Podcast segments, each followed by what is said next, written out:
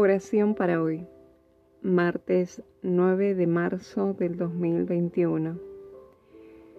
Pero si vivimos en la luz, así como Él está en la luz, tenemos comunión unos con otros, y la sangre de su Hijo Jesucristo nos limpia de todo pecado. Primera Juan 1.7 Amado Padre que estás en el cielo, como hijos tuyos te damos gracias porque tú sabes cómo unirnos. Nos has conducido a la comunión contigo de manera tan hermosa, en medio de un mundo lleno de agitación y malestar, lleno de miseria y sufrimiento, lleno de pecado y de maldad.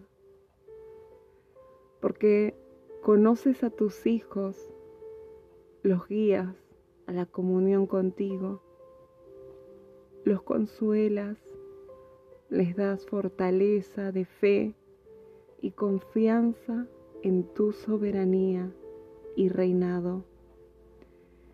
Que prevalezcan sobre toda maldad y muerte que todavía parece dominar a la humanidad.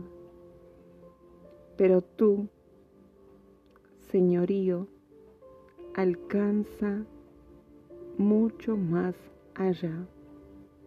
Tú nos guardas en tus manos por causa de los que confían en ti. Enviarás tu gracia y ayuda al mundo entero. Por eso te agradecemos y te pedimos también